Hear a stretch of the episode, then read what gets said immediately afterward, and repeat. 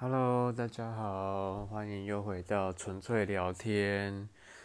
嗯，我们今天要聊的呢是十岁、二十岁、三十岁以及四十岁，我们正经历过些什么，或者是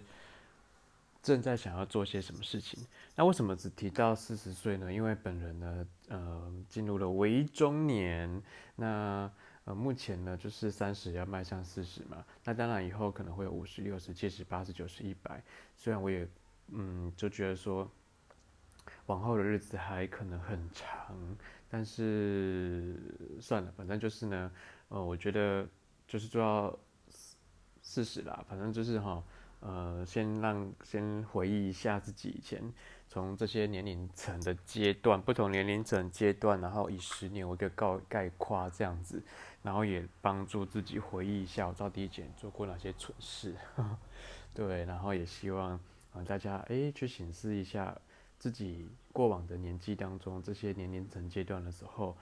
哎大家曾经做过哪些丰功伟业这样子。那我想一想，就是呢，嗯，十岁应该这样讲，就是说十岁以前基本上我们没有想过自己正在。嗯，应该说没有去盘算过，说童年嘛，不会不会去特意想要完成些什么，或者是特别留意些什么。但是十岁之后呢，不管是客观大环境来说，比如说家长的期待，或者是你开始有一些对同才、对人际关系也好，然后开始会去想象，哦，我我可以做些什么，或者我也想要学一些人做些什么这样子。那基本上呢？如果以十岁，大概是小学三呃四年级左右吧，然后呢，一直到二十岁，刚好迈入大学，可能到了大一大二这样子，哇，这段求学岁月可真是精彩的哈。那我想一想哈，我觉得我我十嗯，反正我童年过得是蛮好玩的啦，嗯，因为乡下地方嘛，我就是个乡下孩子，跑跑跳跳的，然后基本上十岁以前，包括整个。小学六年，我都觉得我自己活得还蛮开心的，就是，呃，没有什么刻意的压力。然后，虽然我功课也不是顶好的啦，但是我总记得，呃，呃，小孩小孩子的时候，其实爸爸妈妈并不会对我们的功课有太严格的要求。虽然我一直直到，呃，念完硕班，就是我家里面的人对我的功课也不是的那么的。觉得说一定要爬到什么样的程度这样子，那呃说放任是放放任，然后好听一点叫民主。不过我们也都活过来了，然后也觉得自己把自己的功课那一方面都顾得还算差强人意了哈。可是回想一下，就是大概十岁到二十岁这这这些年，我到底做了什么？我忽然想一想，呃，小学高年级以后就是开始迈入。呃，其实因为我数学真的不太好，可是我是一个小时候喜欢背诵的人。我呢，不要说一目十行，我常常是我们以前班导师是很非常非常的严格的哈，他有时候会叫我们利用一个早自修，就要我们背，比如说一篇课文，一篇哦，不要听错，一篇课文哦。然后呢，我们早自修背完之后，他可能就会第一节上课的时候，就会请几个小朋友起来抽背。那如果没有。背好的话呢，你可能那一篇课文你就背，就是必须要把它用利用自己的下课时间把它抄一遍。而且重点是我们以前是有体罚的哦，我们是活在体罚的年代哦。所以如果说没有完整的话，然后你又要，你不但呃可能要花自己的下课时间去抄课文，甚至有可能会被打这样子。可是我很奇怪，我就可以利用短短的那小那。可能十几二十分钟早自修时间，我可以把一整篇课文背得一字不漏。所以呢，我从小都知道我非常的擅长背诵。那不外乎呢，就常常会被小学老师就是诶叫去啊，来来来，你去参加演讲比赛，来来来，你去写作比赛，来来来，你去参加什么什么字音字形国语文竞赛什么的。那我也就是觉得傻傻的嘛，我也不会去拒绝。然后啊，我就觉得说，哎，有机会，然后老师叫我去，那他我也不见得觉得自己有多厉害了。当时啊，那我就觉得说，老师点到了，那我就去这样。那嗯，当然比赛之前，老师还是会稍微帮我们训练一下。那后来也是都拿下不少，呃，反正都有一些，嗯，不，嗯，就是一些成绩，比如说，呃，我我那时候就是演讲，大概可以至少是同学年，呃，大概就是前三名以内。那写作呢，我大概就可以谈到第二名。然后呢，国语文字音字形至少都还有佳作以上这样子。那久而久之，我也觉得我背诵能力很强，但是我数学不知道为什么就很弱。呃，说遗传好像有点在推脱，可是呢，呃，老实说，我弟也是一个数学不太灵光的人哈。那反正到了五年级、六年级之后，发现数学变难了，然后呢，开始进入一个虚幻的一个呃数学的世界里面。那我我就发现我特别在文科方面很很很强，就是我大概随便念，我应该都可以考个九八九九一百，越考越考。那数学的话呢，就呃在四年级以前，我都觉得还算简单，就是可能随便考也都可以八九十九十分以上这样。可到五年级之后发现，哦，奇怪，公因数、公倍数到底是什么哇哥啊？为什么我要我要学这个？这个又是日常生活中又用不到，然后甚至以后还要再学到一个，呃，总之 anyway，我觉得就是一些很莫名其妙生活当中用不到的数学。那呃，也许。大家会说哦，有啦有啦，还是会用到啦，比如说平均数或什么的。但是总觉得数学到了高年级之后，数学就开始变得跟我的日常生活很不贴近。然后当然我还是尽量把数学盯在一个呃，就是尽量八十分以上，然后回家不要被被骂这样子。但是我开始觉得数学很吃力，呃，然后呢，这些这一点呢，就让我。的名次往后掉了，因为数学总是会把我的分数往后拉嘛。那我又觉得说我是一个蛮倔强的人，我就觉得说好吧，那数学跟我无缘，那我就反正我我以后也不见得我要变成数学博士啊，我为什么要把它学那么好呢？那我就会把我好的，比如说呃国语啦，或者是社会科那些东西的，我就会把它学到顶尖，我就会觉得说我一定要九十八分，我其余。只要低于九十八分，我都觉得啊，我好失败哦，这样子。那后来一直到国中，呃，因为那时候还会有能力分班，但在下呢，其实呢，并没有分发到，就我们有智力测验啊，好像有透露了年龄，反正我就是三，就是为中年了。反正那时候就有能力分班了。然后呢，就是我就待在 B 段班这样子。那 B 段班开始之后呢，我也一样维持的，就是呢，国语呢。呃，反正这国语啊、历史、地理这些东西，我都可以维持在很很前面，随便考哦，真的是不夸张哦。就是呃，即便这一课我再怎么不熟，都还可以自读自修，然后呢，把把那一课精熟。这老师也不需要特别呃教我们，我大概可能讲义翻一翻，我大概这一课我就很熟了。可是很糟糕，就是呢，我数学呢，还有理化呢，这些东西呢，无敌霹雳惨的，就是我可能就是上课听不，那是一定的。然后呢，回家回家之后那些作业啊，那些复习的啊，我一概都不碰了，因为我觉得它越来越可怕了。数学简直就是个大魔王。我开始就是代数啊，开始微博那些啊，什么三角函数那就更不用讲了，根本就是天天对我来说就是天方夜谭。然后我就开始越不碰它。可是，毕竟你也知道嘛，就是月考一定会有压力。那开始国一国二还好哦，就是啊，可能就是硬盯这样子，可能就是。有些可以背的我就背，可是不可以背的我就真的把，就是真的没办法，所以我大概至少还可以在及格以上。可到国三之后就哇天哪，出了居然可以考不及格，那我就心里面就觉得说糟糕，那以后怎么办？这现在国中而已，我居然可以把数学考不及格，甚至我还印象很深刻，我有一次月考呢，数学考卷呢考出来之后呢是几分你知道吗？十八分，天哪，十八分，你没有听错。国中诶，然后呢，我就觉得啊，对了，数学反正一定跟我无缘的。那理化这些东西，有些东西，我觉得理化啊这些东西可能还可以有一点点部分是可以用背的。那用背的呢，能够背的，我就尽尽量就是把它毛起来背起来。所以呢，要维持在及格可能还可以，但是如果要遇到算的东西的时候呢，我还是会啊，就是几乎就是把它给放弃了这样。那于是国中三年的生活呢，我也觉得就是。对于数学呢，就索然无味啦。但是如果是国国文的话呢，哇，我真的是觉得如鱼得水而且我超喜欢，就是了解这些古人的生活，包括这些诗人啊，这些词人啊，然后呢搭配历史，因为我觉得文史不分家嘛。我觉得一方面在读国文的文那些佳作文章的时候，然后一方面又听到历史老师在讲故事，我觉得哇，真简直就是太完美了。如果以后上课都每天都是国文跟历史的话，该有多好这样。但事实上就是没办法哈，就是每科你都要得学。那国中三年呢，反正我印象很深刻，就是我的文科显得特别好。那数理方面呢，就是奇差无比。那当然，国中三年呢，就是诶，到了国三之后，就是大家开始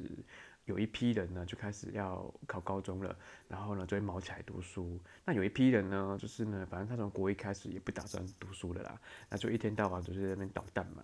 那我记得国三好像会有一种叫做记忆班，就变成什么 C 段班什么的。那我们就觉得说啊，这批人没有用了啦，就是去 C 段班，然后就是整天那边胡闹鬼胡胡搞瞎搞，他根本也不在意，就是高中的联考。对，没错，我们那时候高中是要联考的。然后呢，我就觉得说，哎，到国一国二的时候，就觉得反正有一段日子我也过得很不快乐，因为我觉得自己自我自己认为。我还是是可以读书的那块料的，可是因为我的数学很差，所以我没有办法挤进 A 段班。那到 B 段班之后，又觉得这些呃嗯，以前我都觉得他们就是流氓太妹啦。反正这些哈，就是班上每次都有少部分这些人嘛，就是他们就是不喜欢读书，然后呢，专门就是可能欺负别人啊，霸凌别人啊，然后呢，每天呢就是跟老师作对。那我们就觉得说，这些人真是废人，这就是一个呃，就是以前我都觉得他们是。呃，社会的一些渣渣这样子，然后，以后就是要为非作歹的。那到了国三之后呢，更是这个无法无天了。然后呢，他就 C 段 C 段班这种记忆班、汽汽修啊、美容这些哈，就更是这些流氓店台面的天堂哈。他们就真的是集合起来，然后就就是一一个班级，就是一个嗯，就是一个汽修班，然后一个是什么美容班的。那他们就是固定，反正就是会在训导处隔壁，因为比较好被学校控制嘛。因为这群人就是非常高乖。那我我每次我就会觉得哦哦好恐怖。我每次如果要经过他们班的时候，都觉得他们班像是。呃，二战现场吧，就是每一次教室没有一个座椅是整齐的。然后我也听过，就是有些老师根本就进去根本就没有在上课。然后就是每次看到他们，就觉得说他们都每天都在玩，然后每天都奇装异服，明明就是制服，可是又要把制服变得非常的不像制服，有可能可能就。没啊，总之就是哈，很乱七八糟啦。我我都会觉得那边就是监狱吧，就是关着一群犯人，只是这群犯人很自由，他们可以自由进出，甚至还可以欺负别人。那我也觉得蛮奇怪的，就是这这群人到底未来到底要何去何从？所以我已经觉得我自己够糟糕了，就是有些科目不会，我都已经很很很紧张、很焦虑，以后该怎么办？可是这些人呢，根本就是连连。他们大概只有体育会会会很开心吧，然后其他科目可能都在睡觉啊、打闹啊之类的这样。好，anyway，总之这些人我也不太想理他们。然后呢，反正就是呃，国三之后就哦进入要联考了。那某些人可能真的是毛起来读书了。那那个年代我记得就是诶五专那时候还蛮盛行的，所以有些人可能他觉得他自己考不上很好的高中，他可能就去五专念书这样。那我一个我一个好朋友，然后在这边呢，如果这个人呢，嗯，你有听我的。Podcast 虽然我的我的 Podcast 虽然非常的不有名啊，一定很少人听啊，但是我有一个好朋友叫老康，然后呢，他就姓康嘛，可是那时候姓康的人很少，然后呢，他也我们就是反正就是老康，那他就是跟我很好，他就是每天都会跟我，就是嗯回家的时候我们都会一起骑脚踏车回去这样子，那后来他就考上了五专，然后他就很开心的跟我说啊，他也去他也要去读五专了，然后非常非常的得意这样子，那后来。呃，我们就失去联络了。可是我我国中三年跟他还蛮好的，这样啊。后来他们家也搬走了，所以我们也就从此不得不知去向了。这样，那国中三年也幸好有他陪我了，就是他他其实是激励我，呃，哎，其实就是念书，其实还是可以帮忙自己，对未未来前途还是有帮助的人。不然我以前都会觉得乡下小孩嘛，因为真的很没有想那么多。我记得那时候我国三的时候，因为我们。嗯，我我我我就是觉得说，呃，我很喜欢动物，那我就是有跟我们导师说，哎，我想要，因为我就偶然之间我就读，我就看到一个学校，他们他们有一个叫做动物保育科，然后我就说，哎，是野生动物保育科，然后我就说，哇，好好棒哦，就是那以后是不是读书都要都可以去像每天都要去动物园啊，就要去喂养这些动物，然后陪伴这些动物就好了。这样，可是我们老就说，那你觉得读这些保育动物之后，你要去哪里工作？哎，瞬间就把我拉回现实。我就说，哦，对哈，那好像动物园也不多哎，就是那怎么办？如果说出呃，那时候我才意识到说，哦，原来呃，你你现在读书要去哪里读书，或者是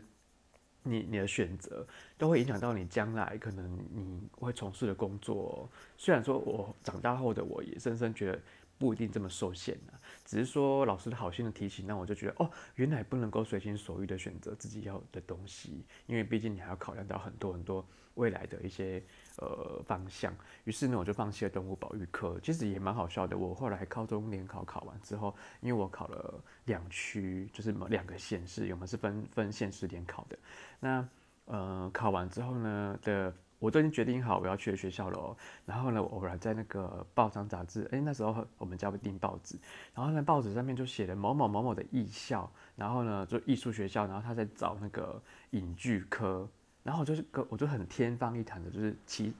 就反正就是，嗯，跟我妈妈说，哎，妈，我可不可以去念这个影剧科？那我妈就说，你念这个干嘛？我就说我蛮喜欢演戏的，因为我觉得演戏很好玩，然后。因为我又很我又很会背东西嘛，然后我就想说，那我要不要？我又很会背台词啊，然后我平常又这么搞笑，对不对？那我要不是可以设？我要我可不可以去念这个影剧课？那我妈就是跟我说，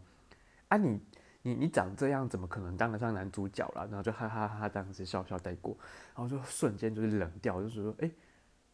我对啊，我就是忽然意识到说，好像自己也没有办法，就是挤进什么男主角什么的，或者是什么重要的角色，那我是不是就一直跑龙套？那其实另外一方面也是惊觉到哦，原来我这么不上相，就是这么不上镜头，在妈妈的眼里，对。然后我其实一方面就觉得说，哎呦，原来自己其实长得不怎么样，这上面很难过以外，一方面就是觉得说，也是瞬间打破我的梦想。那既然就是动物保育也不行嘛，就是爱我喜欢动物也不能去啊，我喜欢演戏也不能去，那我就好吧，那我就就是反正就是哦哦，后来就是去哪里念书我就去哪里念书。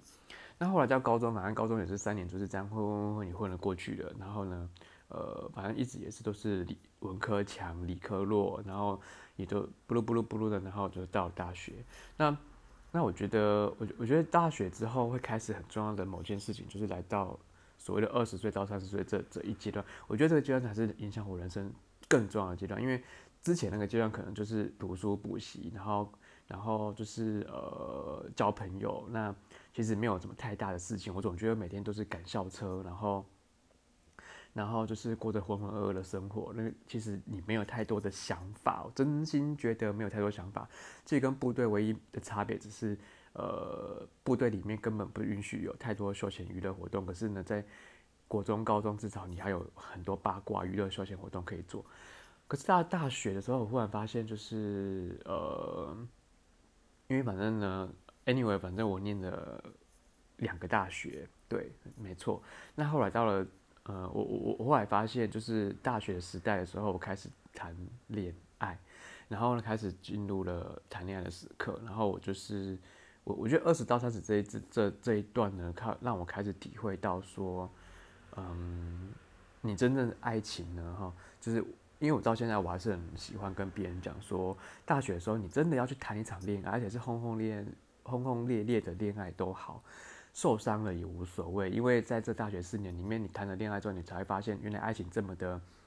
这么需要面包来支撑，或者是很多现实因素必须考量，而不是像光良唱的童话一样，就是哦，就是啊，没有面包没关系，我们两个只要互相爱彼此就好了。Oh no，不行的。那。我就是在到大学之后呢，然后我就开始疯狂谈恋爱，真的是疯狂。就是大学就没在读书，然后呢，就是反正我只要得过且过，也因此呢，大学我就延毕了。那大学四年呢，我谈了三年都在谈恋爱，然后呢，就疯狂的跟跟另外一半就是。晚上就开始夜夜就开始夜夜笙歌。我爸真的是跟我说：“你把家里当饭店，就是你休闲才要回家。平常就是在学校办，就是在另外一半家里，或者是跟一群猪朋狗友啊，不对，也不能这样跟他们讲。反正就是呢，我就是在大学的时候谈恋爱，然后就跟一群朋友，然后就开始就是疯狂的每天晚上都在玩。然后不是去唱歌，要不然就是到处跟他们去呃把手东西打牌，然后去麦当劳做，然后然后去打球，然后打完球就在晚上就是在那边流连的，然后然后到三更半夜才去我们另外一班家里，然后然后睡到隔天，隔天可能就再去上课，可是其实上课都在睡觉，我觉得就是很荒唐，然后呢？然后心里面就会觉得你是我的天，然后我也是你的天，我们互相依赖着对方就好了。虽然在爱情还是可以做一个 package 的，我觉得爱情观在我在大学四年的时候，那的确真的看得太重要了，而且真的是有无无限的幻想，就是说好，我们毕我们就是等毕业，然后我们就去工作，然后我们要搬出去住。虽然我们可能现在爱情都被现在家长反对，因为都觉得我们太幼稚了，我们应该趁现在，他们都觉得我们。大学时候应该好好认真念书，没错，的确就是要认真念书，真的。然后呢，反正大学四年之后呢，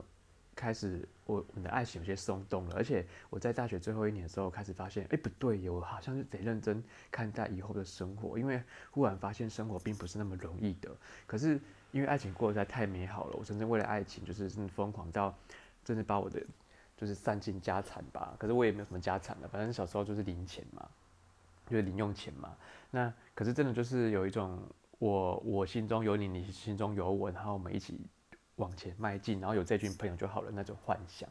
殊不知呢，在大学最后一年的时候呢，唉，我终于想透了。有一天呢，我就踏进了，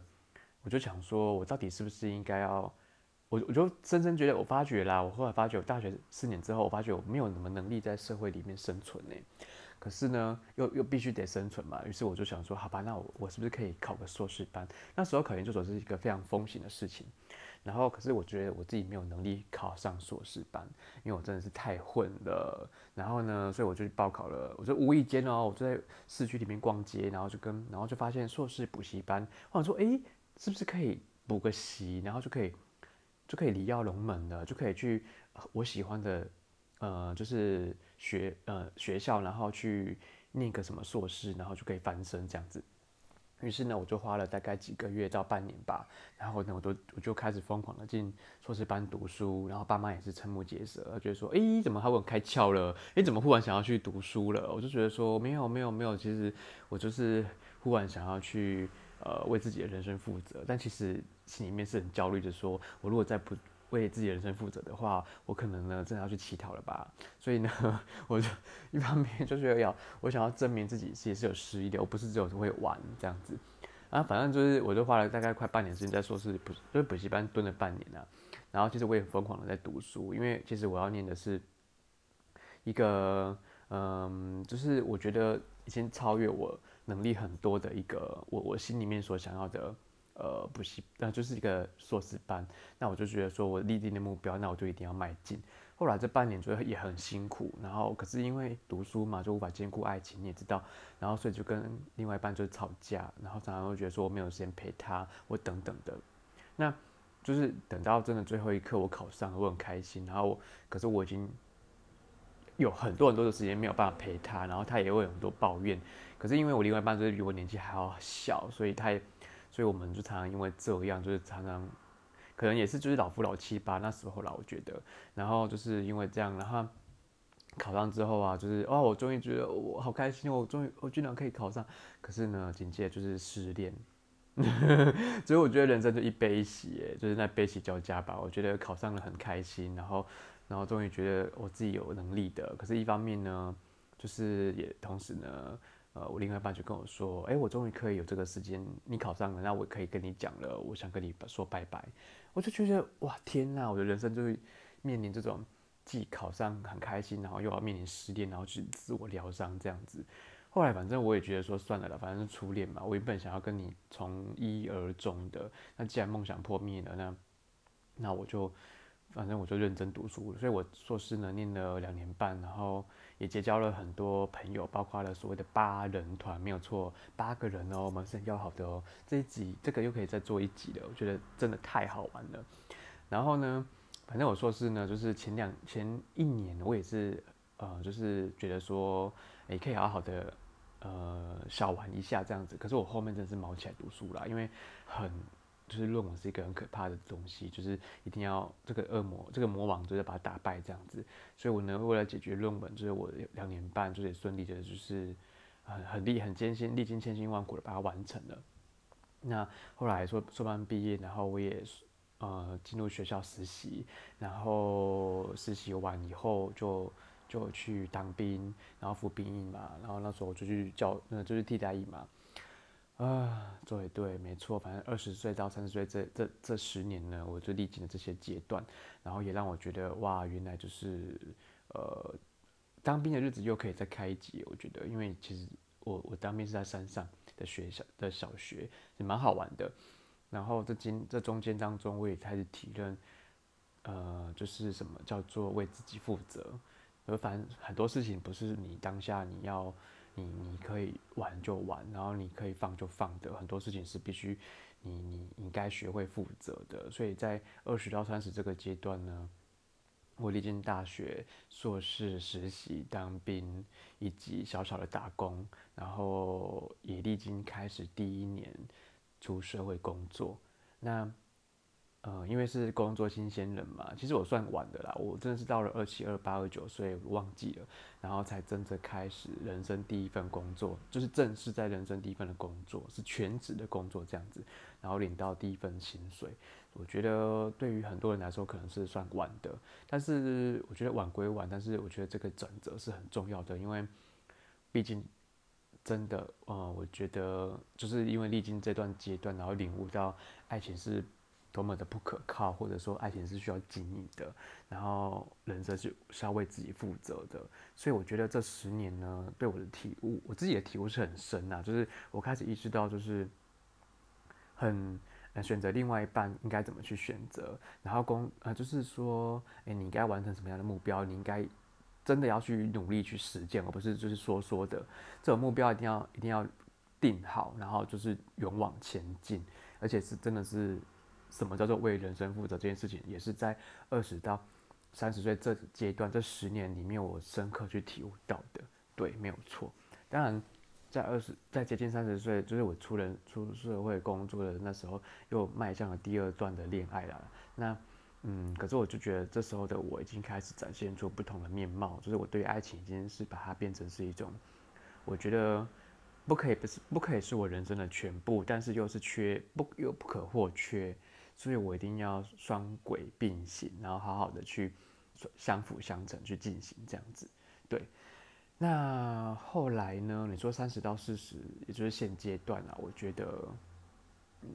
因为迈入社会工作嘛，他也历经了一段很艰辛的考试的历程，然后要真的是过过五关斩六将，然后可能历经又工作又要读书又要考试的日子，这这。两三年、三五年之间，确实确实也是非常的辛苦，所以我常常会觉得，有些人会来问我说：“嗯，那你历经这么多之后啊，他就会来问我说，在生涯迷茫的时候啦，就会来问我说，我应该他应该要如何去抉择，什么文主理主的啦啊，这个又可以开一集，我觉得，因为我本人真的是很文主的文文主文主中的文主吧，然后。真的就是人家所说的，就是出来之后，可能你也不知道干嘛。你除了就是进公家机关以外，真的是不知道可以在私人行号里面做些什么。但我后来也觉得说，虽然事实是这样，但是很多能力是自己开创的。有时候就是说，你学了某项专业之后，你很难在转弯的时候，我觉得你还是得为自己的人生负责，就是。适时的转弯是给自己开创另外一条道路，因为我也觉得说，我念完文组之后啊，虽然我拿到了文凭，可是基本上在这个社会里面很难去立足的时候，我我有做了一件事情，就是我立马转了一个弯。虽然这个弯跟我的未来的事呃想要做的事情是没有太多抵触的，但是它的确帮我开创了一条新的道路。那我觉得帮自己开创一个道路之。的的工作是很艰困的，可是你的确是得付出那些代价的。毕竟你在为自己开创道路的同时，其实是帮你未来的人生在垫很大的大基础。因为我觉得时间是一个本钱。我觉得虽然我背诵能力这么好，可是我真心觉得过三十之后，真的背诵记忆能力真的会变弱。你真的必须得在这些。呃，什么记忆能力变化退化之前，你要把很多事情得搞定，因为三十岁之后，你还有任你你就会迎接到不同的人生目标跟任务。这时候已经不是在靠单纯的读书，或者是说，嗯，记忆背诵或者是考试这些是可以解决的，因为呢这种太多议题了。那呃，总之啦，反正我到过三十之后开始稳定的生活之后，我就开始呃步入了为中年嘛。那我三十到四十岁这这这一段期间，反而是我开始觉得开始认真去思索，呃，我人生到底要为什么而活。真的不骗你，然后我我有时候每次下班，我都会或者假日，我都会开始思索人生的价值是什么。我到底是要一直这样上班下班，然后放假，上班下班放假，就这样一直过下去吗？过到我退休吗？还是就是我应该就要找点事情做呢？其实我有大概，呃，一直到现在我还在想这个东西，只是说这种东西会越来越具体。就会比你刚开始在想的时候越来越，就像哲学一样，就是会越想越透彻。但我觉得人生有一件事情是永远都没办法透彻的，就是认识自己跟认识自己的价值。这这两就就是你怎么了，你呃了解自己跟跟呃了解自己活着的价值这件事，这两件事情，我觉得啦，是你一直到老死，也许都你都还在，你都还会。呃，疑惑或者是不明白之中度过的，但是呢，你还是会，但是你又在思索，你有在想，那那你就是会慢慢去理解，我到底该往何去，呃，往往何哪一个地方去，往哪个方向走，你是会越来越清楚的。所以我在三十岁以后，我开始思索，哎，我到底应该怎么去做，而且我到底要不要结婚，这是又可以开一集吧，我觉得。就是我觉得我三十岁的时候，我真的觉得我好想结婚，好想一个家庭哦。但三十岁之后，我发现并不是那么重要了。我觉得我可以思索到，我可能没有办法跟另外一半好好的共处一个家庭，但是我有渴望婚姻的陪伴。但也许我可以朝另外一个形式去做，也许会更贴近我所需要的。那。嗯，包括要不要迈入家庭，人生到底要为何而活？那我的人生该何去何从？我就从这阶段开始开始去思索，然后我也问过很多人，问过很多好朋友或者是长辈们去去了解这些事情。后来呢，反正我理清一件事情，就是其实呃助人这件事情是很重要的，包括我现在的工作也是在助人嘛。那呃包括实现自己的梦想，梦想就可以再讲一集，我觉得那。呃，这个阶段对我来说我很重要的、很很呃之一的目标，觉得啦，还是就是设定好你该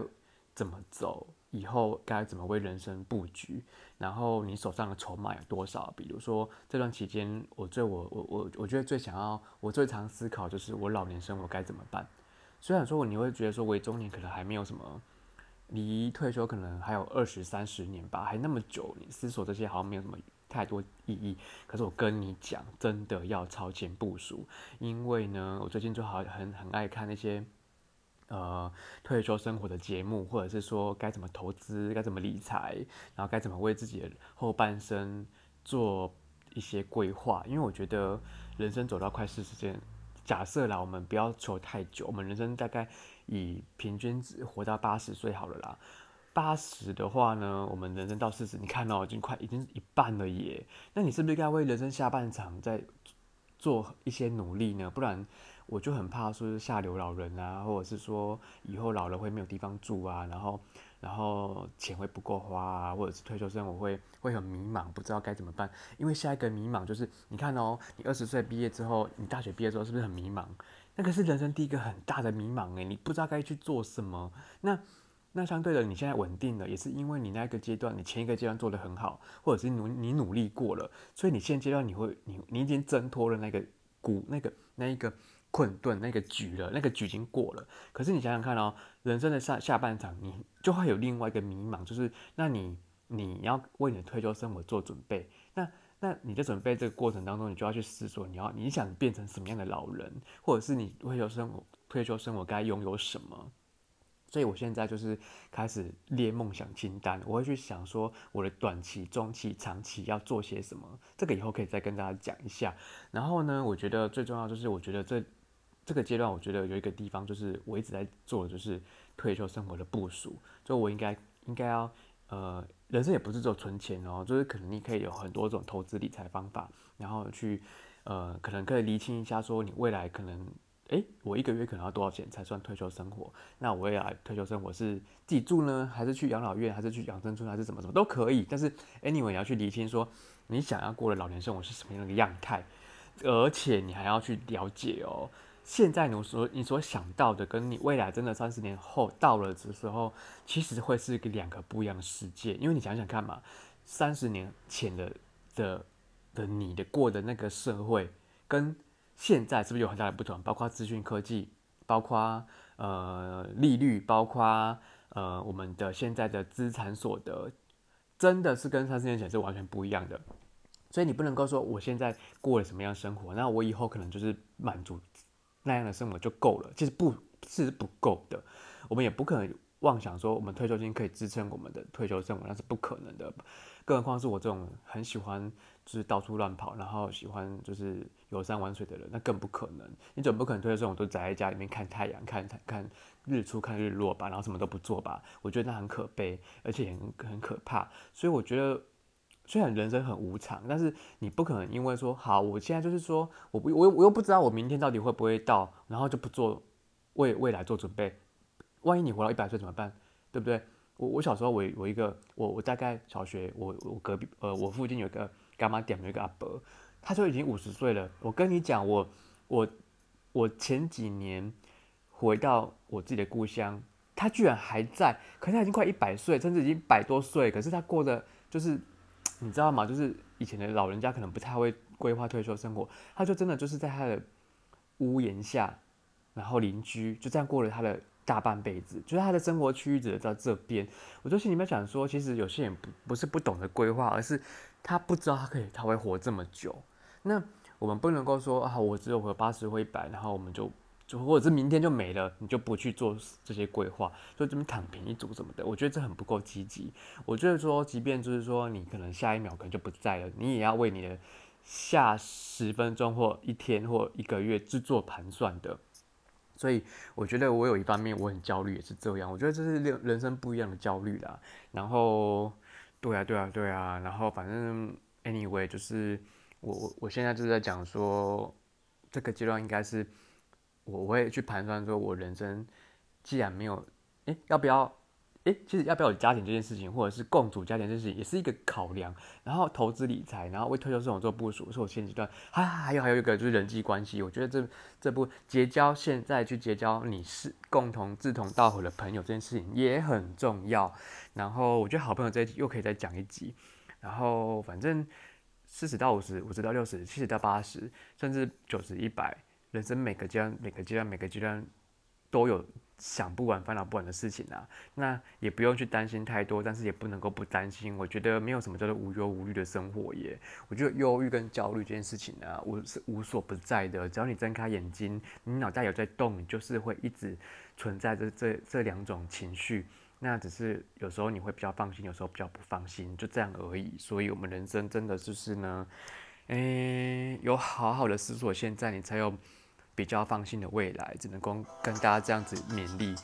好，那我们呢才差不多，就是这个时间该跟大家就是说，嗯，纯粹聊天真的是纯粹聊天。那也希望大家如果有共鸣的话，可以在底下留言，让我们一起讨论。